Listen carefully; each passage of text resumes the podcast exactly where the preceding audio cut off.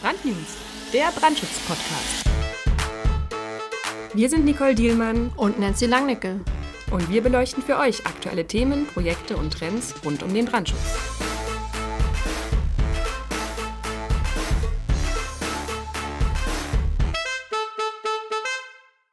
Susanne Kilian. Das war für mich bisher diese eine Kollegin, die reihenweise Fachartikel veröffentlicht und weltweit Vorträge hält. Mit perfekt ausgearbeiteten und bis aufs letzte Pixel abgestimmten PowerPoint-Präsentationen voll abstrakter Diagramme und Gleichungen. FDS, Fire Dynamics Simulator. Das ist ihre Aufgabe und ihre Leidenschaft. Ich wollte einmal genauer wissen, worum es da geht und was ihre Rolle bei HHP Berlin ist. Unsere nette Plauderei gab so viel Aufschluss, dass wir uns kurzerhand entschlossen haben, sie auch als neue Podcast-Folge zu veröffentlichen. Ohne kompliziertes Fachsprech und allgemein verständlich erzählt Susanne mir, was FDS kann, welche Anwendung es konkret findet und welche Bedeutung die FDS User Group inzwischen hat. Allein ihr Weg zu HHP Berlin vor vielen Jahren und ihr langjähriges Wirken im Unternehmen ist eine Geschichte für sich. Und ein Appell an alle, die sich der Wissenschaft verschrieben haben, insbesondere an alle Frauen und Mädels in den MINT-Fächern, ihren Weg konsequent weiterzuverfolgen. Es lohnt sich. Bevor es gleich losgeht, ein kurzer Zeitsprung noch. Zwölf Jahre zurück. Zurück in die Nacht, in der Stefan Truthen, Geschäftsführer bei HHP Berlin, kurzerhand einen Hochleistungsrechner auf eBay ersteigert. Was nun noch fehlt, ist jemand, der FDS darauf zum Laufen bringt. Über Nacht ist somit die Stelle geschaffen, auf die sich Susanne Kilian ohne lang zu zögern bewirbt. Die Mathematikerin will es einfach mal probieren. Raus aus dem vertrauten universitären Umfeld, auf zu neuen interessanten Aufgaben. Susanne stellt sich vor und ist seitdem Teil des Teams. Aber lassen wir sie nun selbst erzählen, wie es dazu kam und was daraus alles entstanden ist. Susanne, du bist wissenschaftliche Leiterin für numerische Simulation. Ich musste das nochmal googeln, klingt nämlich hochkomplex. Wie kam es dazu und was genau machst du? Es fing damit an, dass ich damals FDS als Programm, als Fortran-Programm auf einem von Stefan über Nacht bei eBay gekauften Parallelrechner zum Laufen bringen sollte. Und das setzt voraus, also du kriegst einen Code von dem Programm und das ist erstmal nur ein Text. Und den musst du quasi diesem Rechner verständlich machen, den kompilieren nennt sich das, übersetzen in die Sprache dieses Rechners.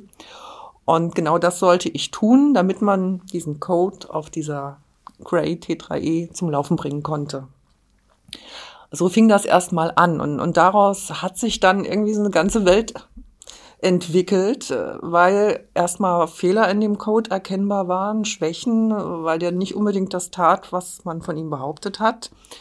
Was ich dann an bestimmten Testbeispielen probiert habe und, und wirklich, was sich herauskristallisiert hat, dass es da Schwächen gibt. Ich hatte dann Kontakt mit den Hauptentwicklern aufgenommen. Die haben sich da erstmal gewehrt. Da kommt so eine Tussi aus Deutschland, die meint, äh, da ist ein Fehler. Nee, nee.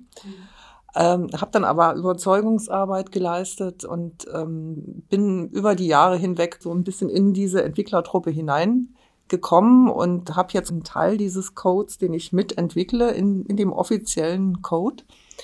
Das war aber, wie gesagt, nur der Einstieg. Äh, als das dann in Fahrt kam, haben wir festgestellt, Mensch, da gibt's ja Leute hier in Deutschland, die sich interessieren für dieses Programmpaket. Es gibt ja eine Gemeinde, wenn auch klein, aber doch Nutzer, die das Programm verwenden und brauchen.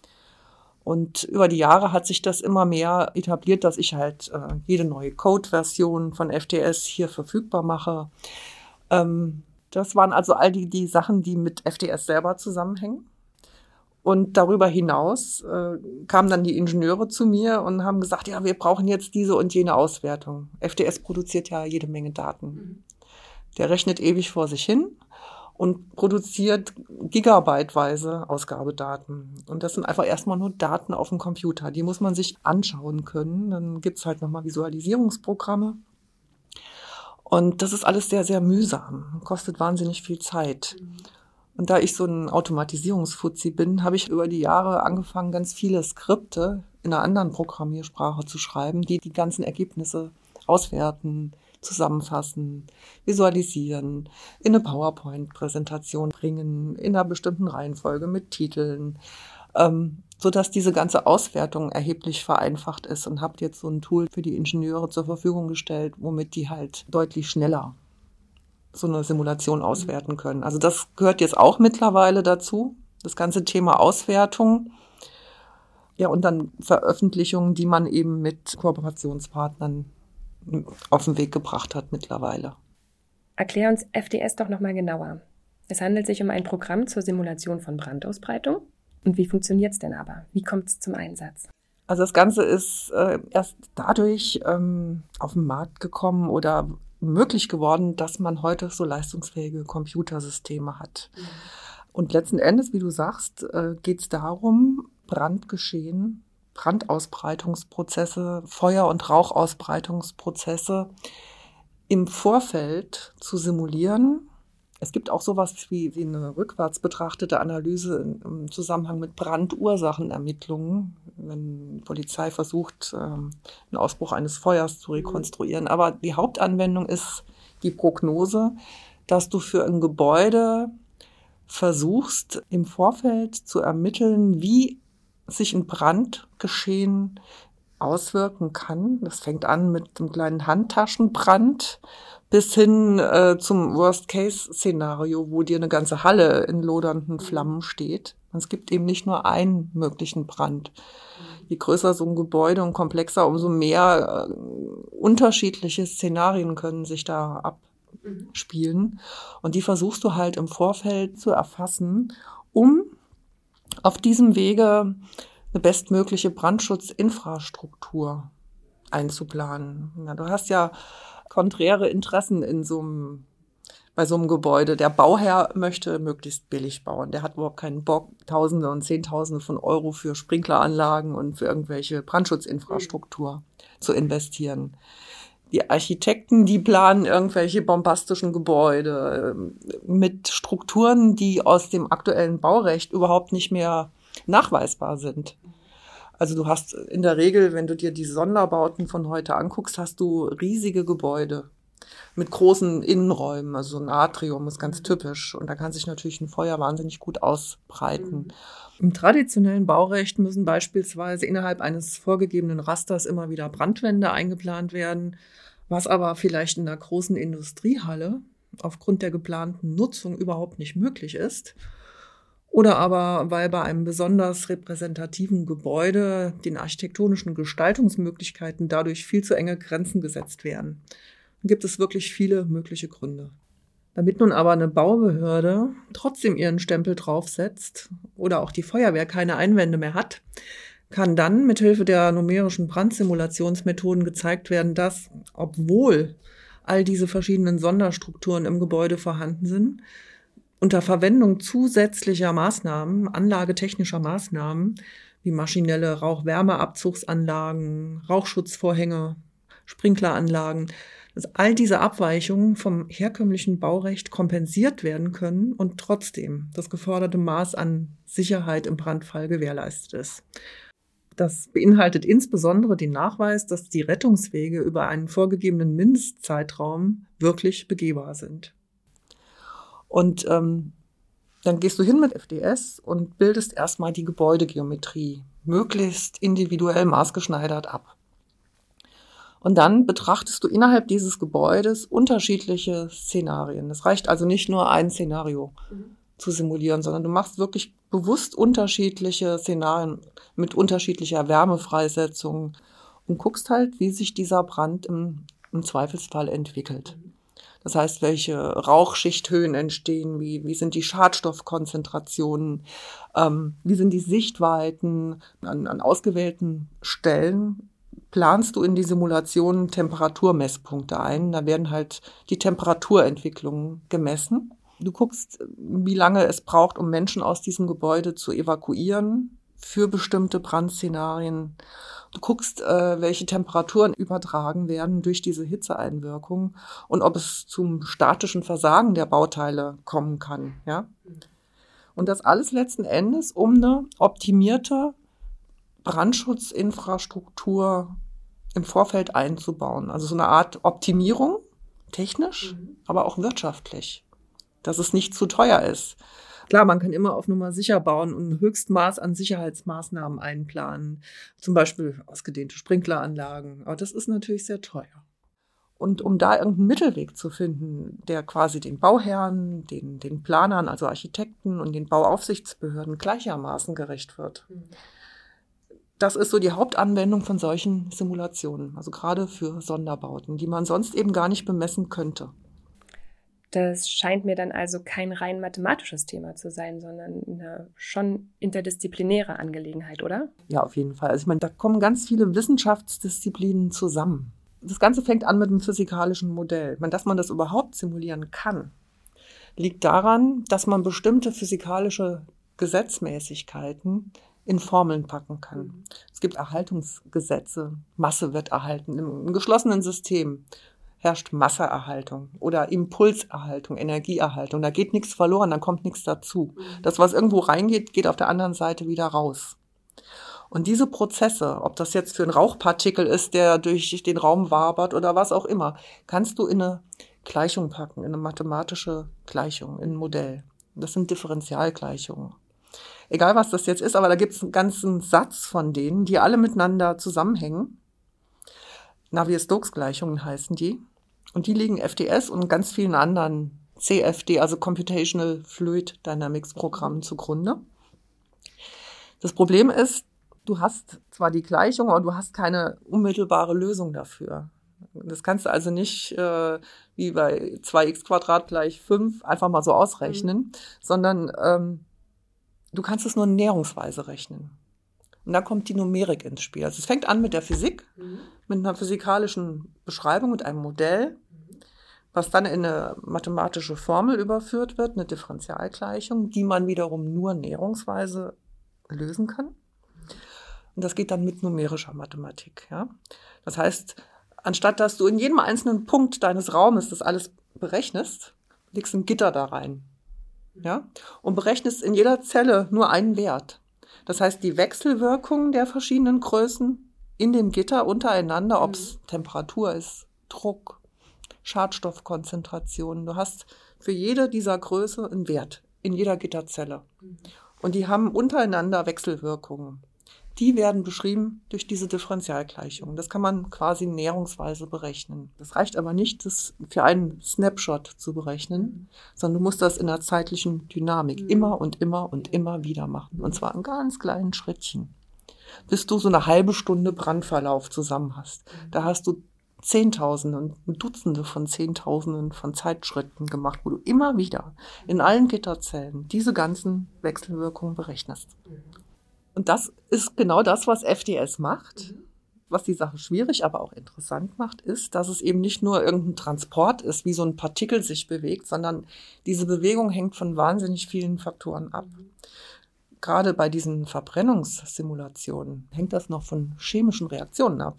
Du hast Verbrennungsprozesse, thermische Effekte, da wird das alles hochgerissen, das verwirbelt sich, das tauscht sich dann nochmal neu aus. Du hast unterschiedlichste Materialien, du hast Holz, du hast Plastik, die haben alle unterschiedliches Abbrandverhalten. Und die verstoffwechseln sich. Also es wird äh, vom festen Zustand erstmal flüssig und dann wird es gasförmig. Das spielt alles eine Rolle. Wenn das flüssig wird, dann kann das zu einer Neuentzündung an der anderen Stelle führen. Mhm. Ja, es sind also wirklich sehr komplexe Wechselwirkungen mit unterschiedlichsten Disziplinen, die da zusammenkommen. Und letzten Endes, wenn das alles erfasst ist, diese ganzen äh, ingenieurwissenschaftlichen Disziplinen mit der Mathematik, musst du es noch programmieren. Und äh, es reicht nicht, das auf deinem Home-PC laufen zu lassen. Du brauchst einen Hochleistungsrechner mit, mit ganz vielen Prozessoren. Das heißt, da kommt die Informatik ins Spiel. Du musst das also wirklich geschickt programmieren, damit das auch schnell läuft, damit äh, eine Simulation von einer halben Stunde nicht ein halbes Jahr dauert, sondern vielleicht nur einen Monat. Und dann muss man es für die Ingenieure nochmal rückübersetzen? Richtig. Du musst die Ergebnisse nochmal irgendwie greifbar machen, mhm. anschaulich machen. Und das geht nicht, wenn das als Bits und Bytes auf dem Rechner steht, sondern mhm. da musst du ein Bild draus machen und das Ganze geschickt auswerten. Es gibt begleitend zur FDS noch ein Visualisierungsprogramm namens SmokeView. Das produziert jedoch sehr große Datenmengen, aus denen dann nochmal eine geeignete Auswahl getroffen werden muss. Das ist im Prinzip dieser ganze Bogen, der da gespannt wird. Mhm. Vom physikalischen Modell bis zum informatischen Programm bis zum Bild auf dem Rechner mhm. oder im Gutachten. Und das finde ich so spannend an der Sache. Dass man halt nicht nur in einer Disziplin zu Hause ist. Das macht es auch manchmal wahnsinnig anstrengend, weil jede Disziplin ist eine Welt für sich. Mhm. Du musst dir vorstellen, also obwohl wir heute Hochleistungsrechner haben, ist es trotzdem schwierig, so ein Gebäude wirklich ganz fein aufzulösen. Du kannst da nicht jede Feinstruktur, keine Ahnung, die, die Zuleitung zur Klospülung oder so auflösen, sondern du musst dich auf das Wesentliche beschränken, weil die Kapazitäten trotz allem gar nicht reichen, um das ähm, zu erfassen. Du hast also, normalerweise haben wir Gitterzellen in der Größe, so 10 mal 10 mal 10 Zentimeter, manchmal auch 20 hoch 3 Zentimeter. Ähm, Problem ist, dass verschiedene chemische Prozesse eigentlich solche Auflösungen bräuchten, viel, viel kleiner, mhm. um das adäquat äh, zu simulieren. Das heißt, du kannst verschiedene Sachen nur mitteln, mhm. empirisch erfassen. Also wenn du so eine Zelle hast und hast da drin so ganz kleine Wirbelchen, die kriegst du gar nicht erfasst. Mhm. Du kannst nur den Nettoeffekt dieser Wirbelchen ja. irgendwie gemittelt erfassen mhm. und das in die gesamte Simulation einspeisen. Also es sind echt viele Themen, die es schwierig machen, weshalb das noch ein junger Forschungsbereich ist. Ja, und du hast bereits angedeutet, dass eine solche Simulation mehrere Wochen dauern kann. Hat man in dieser Zeit noch die Möglichkeit, auf die Simulation Einfluss zu nehmen? Beziehungsweise was muss man vor dem Start einer Simulation berücksichtigen? Ähm, vieles ist erfahrungsbasiert, dass du dann irgendwann deine Parameter festzurst, das Ganze startest, mhm. dann kannst du dir zwischendrin mal angucken, wie der mhm. aktuelle Stand ist, aber ändern kannst du es dann nicht mehr. Dann kannst du es abbrechen und unter Umständen eine Woche Simulationszeit, Computerzeit, die. Geld kostet, in die Tonne hauen. Das geht. Aber dass du dann hinterher nachträglich änderst, das geht nicht. Und welche Möglichkeiten der Qualitätssicherung gibt es überhaupt, wenn eine einmal gestartete Simulation schon gar nicht mehr korrigiert werden kann? ich habe ja diese Toolbox geschrieben, was die Ingenieure unterstützt bei der Auswertung und die hat aber auch so ein paar Pre-Processing Tools, also wo du im Vorfeld schon bestimmte Eingabeparameter checkst, mhm. was ja Zuluft und Abluft, dass das im Gleichgewicht ist zum Beispiel. Oder ähm, ich habe so eine Art blauer Door-Test, ich weiß nicht, ob dir das was sagt, dann wird erstmal überhaupt kein Brand da reingelegt in das Haus, sondern nur Luft reingeblasen. Es virtuell in der Simulation. Dann wird geguckt, sind die, die Wände alle dicht oder strömt es da raus, wo es nicht soll. Weil das passiert schon mal, wenn die Ingenieure so eine äh, riesen Geometrie zeichnen, dass da irgendwo eine Mauer äh, nicht äh, dicht ist. Damit man schon eine Art Qualitätskontrolle im Vorfeld hat, bevor man das startet. Und dann äh, läuft das Ding halt los und dann kannst du halt deine, deine Tests machen und deine Bilder machen. Mhm und es ist alles schon oft genug passiert, dass man dann abbricht und nochmal neu startet. Manchmal ähm, gibt es auch Instabilitäten, eine numerische Instabilität. Dann äh, äh, diese Programme sind sensibel. Das sind kleine Mimosen. Ja, äh, Wenn du da die Parameter ein bisschen unausgewogen wählst, dann fliegt dir das gerne mal um die Ohren. Wie, wie nutzen denn die Ingenieure das Programm in ihrer täglichen Arbeit? Die Ingenieure haben mittlerweile sehr viel Erfahrung darin, genau diese Parameter sinnvoll und mit sehr viel Bedacht zu wählen. Es fängt erstmal mit der Brandquelle an. Beispielsweise Situation, äh, Parkdeck C, zwei Autos fangen an zu brennen. Äh, diese Autos müssen vorher erstmal in das Gitter hineinbeschrieben werden. Dann muss eine entsprechende Wärmefreisetzungsrate festgelegt werden, wie sich so ein Brand typischerweise entwickelt. Mhm. Das erfolgt in der Regel auf Basis von äh, typischen Brandverlaufskurven, von DIN-Normen. Dann müssen die Ventilationsverhältnisse entsprechend beschrieben werden. Und mit all diesen Parametern wird das Programm dann gestartet. Und wie unterstützt du dabei?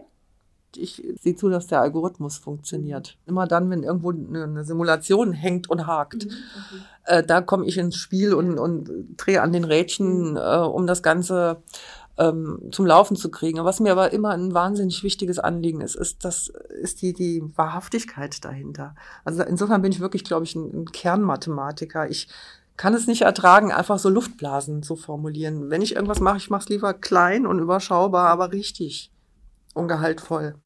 Und das wird mir alles gewährt hier. Ähm, das ist für mich wirklich der Kern der Sache. Dieser Spagat zwischen, zwischen Wissenschaft und Anwendung. Aber alles in diesem glaubwürdigen Rahmen.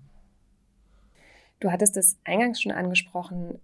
Es war schnell die Idee geboren, Nutzer, die FDS verwenden, zu vernetzen.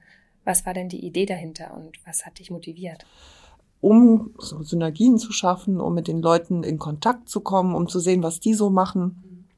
Und letzten Endes die Entwicklung von dem Programm gemeinschaftlich voranzutreiben, weil als Gruppe hast du mehr Einfluss bei den Hauptentwicklern wie so eine einzelne Dame bei HHP, ja.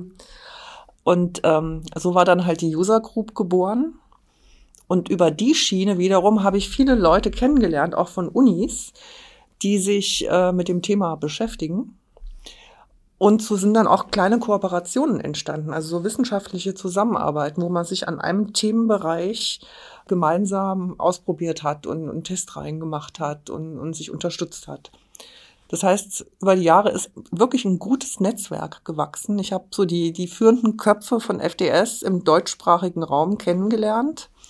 Dann hat ähm, ein Professor aus Lund mich kontaktiert, äh, Piane Hustet, mit dem bin ich immer noch im sehr guten Kontakt. Und der kam dann auf die Idee, Mensch, das könnte ich doch in Skandinavien genauso machen, was ihr da im deutschsprachigen Raum macht. Und schwupps war die nordische User Group geboren. Und so bin ich jetzt quasi im ständigen Kontakt, europäisch betrachtet, ne, was, was sich immer mehr erweitert hat. Bin dann da auf den Treffen, er kommt zu unseren Treffen. Ja, und da kommt dann im Prinzip diese äh, numerische Simulation ähm, zum Tragen, dass man wirklich versucht, die Qualität des Codes zu verbessern indem man gemeinschaftlich an bestimmten Themen arbeitet und sich auch die Probleme oder die Fallbeispiele der anderen anhört und, und das also auch mit den Hauptentwicklern kommuniziert und auch voneinander lernt. Mhm. Deine Liebe zu Zahlen. Wie und wann hast du die entdeckt? Ich kann dir das nicht sagen, das war immer da. Das hat mich immer umgeben. Es war immer mein Lieblingsfach und es war immer völlig klar, Mathe-Leistungskurs und es stand nie in Frage. Mhm. Das Einzige, was da noch dran gekratzt hat, war die Musik. Mhm. Wo ich denke, das ist verwandt. Und da war ich eine Zeit lang am Schwanken. Mhm. Weil wie gut musste sein, um im Orchester unterzukommen. Als Pianistin. Als Pianistin, genau. Äh, sodass die Entscheidung halt so gefallen ist. Mir war es immer schon wichtig, dass ich sehe, für was das gut ist, was ich tue. Es gibt gerade in der Mathematik viele hochspannende Sachen, wo du aber nicht so unmittelbar die Anwendung siehst. Und deshalb war es für mich sehr früh klar, dass ich was Numerisches, also angewandte mhm. Mathematik machen wollte, damit ich das Praktische mit dem Theoretischen koppeln konnte. Und genau das wird mir hier auf dem Silbertablett serviert, dass mhm. ich das wirklich wunderbar kombinieren kann. Ich sehe immer, für was es gut ist. Das ist nicht irgendeine abgehobene Wissenschaft, sondern es hat einen ganz elementar praktischen mhm. Nutzen. Und trotzdem ist es tiefste Mathematik. Und genau das finde ich eigentlich am, am allerbesten daran. Und dass es mich mittlerweile in informatische Bereiche geführt hat, das, das ist okay, das hatte ich auch im Studium als Nebenfach. Diese ingenieurwissenschaftlichen Sachen, die waren neu. Aber dann wird, das erweckt das Ganze so richtig zum Leben. Mhm. Weil du hast von allem was drin. Wie ist dein Eindruck? Ähm, wächst der Frauenanteil? Er wächst aber langsam. langsam zu meinen Studienzeiten, ich war über Jahre hinweg die einzige Frau am Mathe-Lehrstuhl bei meinem Prof. Ich habe das einmal erlebt, eine Vorlesung oder irgendeine Tagung. Vorne steht ein Mann, ein Raum voll mit Zuhörern und der guckt, guckt sich so um und sagt zur Begrüßung, Lady, guckt mich an, and Gentleman. Es fliegen 50 Köpfe in der Gegend rum. Wo sitzt sie, die eine? Also so schlimm ist es nicht mehr. Mhm aber es ist bei weitem noch nicht ausgeglichen. Seit zwölf Jahren bist du bei HAP Berlin inzwischen Hammer, oder? Ich, ich, ich muss das selber echt überlegen. Also 2007, denke ich, war der Anfang, aber dann erstmal freiberuflich. Es kann sein, dass ich dieses Jahr angestellt zehn Jahre bin. Ich kann es wirklich kaum glauben, dass es schon so lange ist. Und worauf blickst du zurück? Was schätzt du ganz besonders? Äh, viele gute menschliche Kontakte. Mhm das betrachte ich wirklich als, als Bereicherung.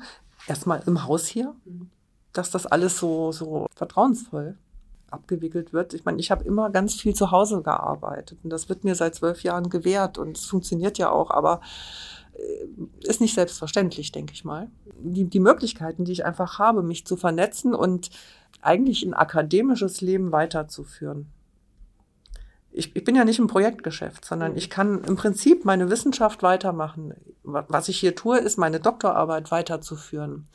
Und das machen auch nicht viele Leute. Also das Thema, was ich in der Doktorarbeit hatte, habe ich jetzt in FTS reingepackt, mhm. weil das gerade gepasst hat. Ja. Druckgleichung, Ausbreitung von Druck, äh, das Ganze auf Hochleistungscomputern schnell lösen. Und ich glaube, das ist überhaupt der Kern, dass ich weiterhin so ein halbakademisches Leben führen kann, was aber absolut anwendungsorientiert ist, dieser Spagat zwischen Wissenschaft und Anwendung, dass ich das zusammenführen kann.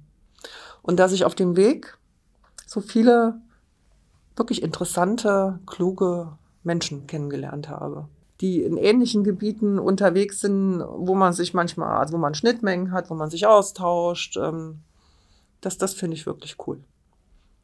In den letzten zwölf Jahren gab es ja sicherlich auch Entwicklungen und Erkenntnisse innerhalb der FTS User Group, dass man bestimmte Dinge vielleicht besser simulieren kann, oder? Ja, auf jeden Fall. Also ich meine, die, äh, das Programm hat sich ja massiv entwickelt. Mhm. Ich habe angefangen hier, da war es war das Ende der Version 4 von FTS, da kam, war gerade 5 mhm. irgendwie rausgekommen. Und dann gab es 5.1, 5.2, 5, ich weiß nicht mhm. wie viel. Und jetzt haben wir 6.7.1. Also es sind ganz viele Subversionen, zwei ganz große viele kleine und jetzt soll dieses Jahr Version 7 rauskommen und das Problem bei diesen wissenschaftlichen Arbeiten ist, du weißt nie, wie lange es dauert. Mhm. Wenn du irgendeine neue Idee entwickelst, das kann ganz schnell gehen, du hast über Nacht eine Erleuchtung und manchmal habe ich alles schon erlebt, verfiesel ich mich einen Monat in irgendeiner Grube und finde nicht raus. Mhm. Das sind Zeitlöcher, die sind exorbitant. Das kannst du auch keinem irgendwie vermitteln, äh, was da passiert ist. Du sitzt da vorm Rechner und, und ja, da gehen die Tage ins Land. Und du hängst fest. Aber ein Trost ist, dass es anderen genauso geht. Also auch den Hauptentwicklern, was ich mitkriege. Also ich höre schon raus, du bist sehr verbunden mit deiner Arbeit. Wenn du dir privat Zeit nimmst, wie findest du deinen Ausgleich? Was interessiert dich? Ausgleich ist Klavier. Mhm. Ansonsten Wandern. Ich wandere ziemlich viel immer so Tages- oder mehrere Tagestouren mit Rucksack. Einfach in die Natur, weg von Hektik, Panik, Stadt. Also eigentlich so die Rückkehr zu, zu den einfachen Dingen. Mhm. Ja, ein toller Einblick, danke dir. Und wirklich ein sehr spannendes Thema. Ich habe viel dazugelernt tatsächlich und unsere Hörerschaft sicherlich auch. Super. Fand ich jetzt auch mal spannend, dass alles so verschiedene Sachen sind an mir selber gar nicht klar. Ja. Warum, weshalb, wieso? Ja. Man ist so im Rausch und im, im, im Sog. Genau.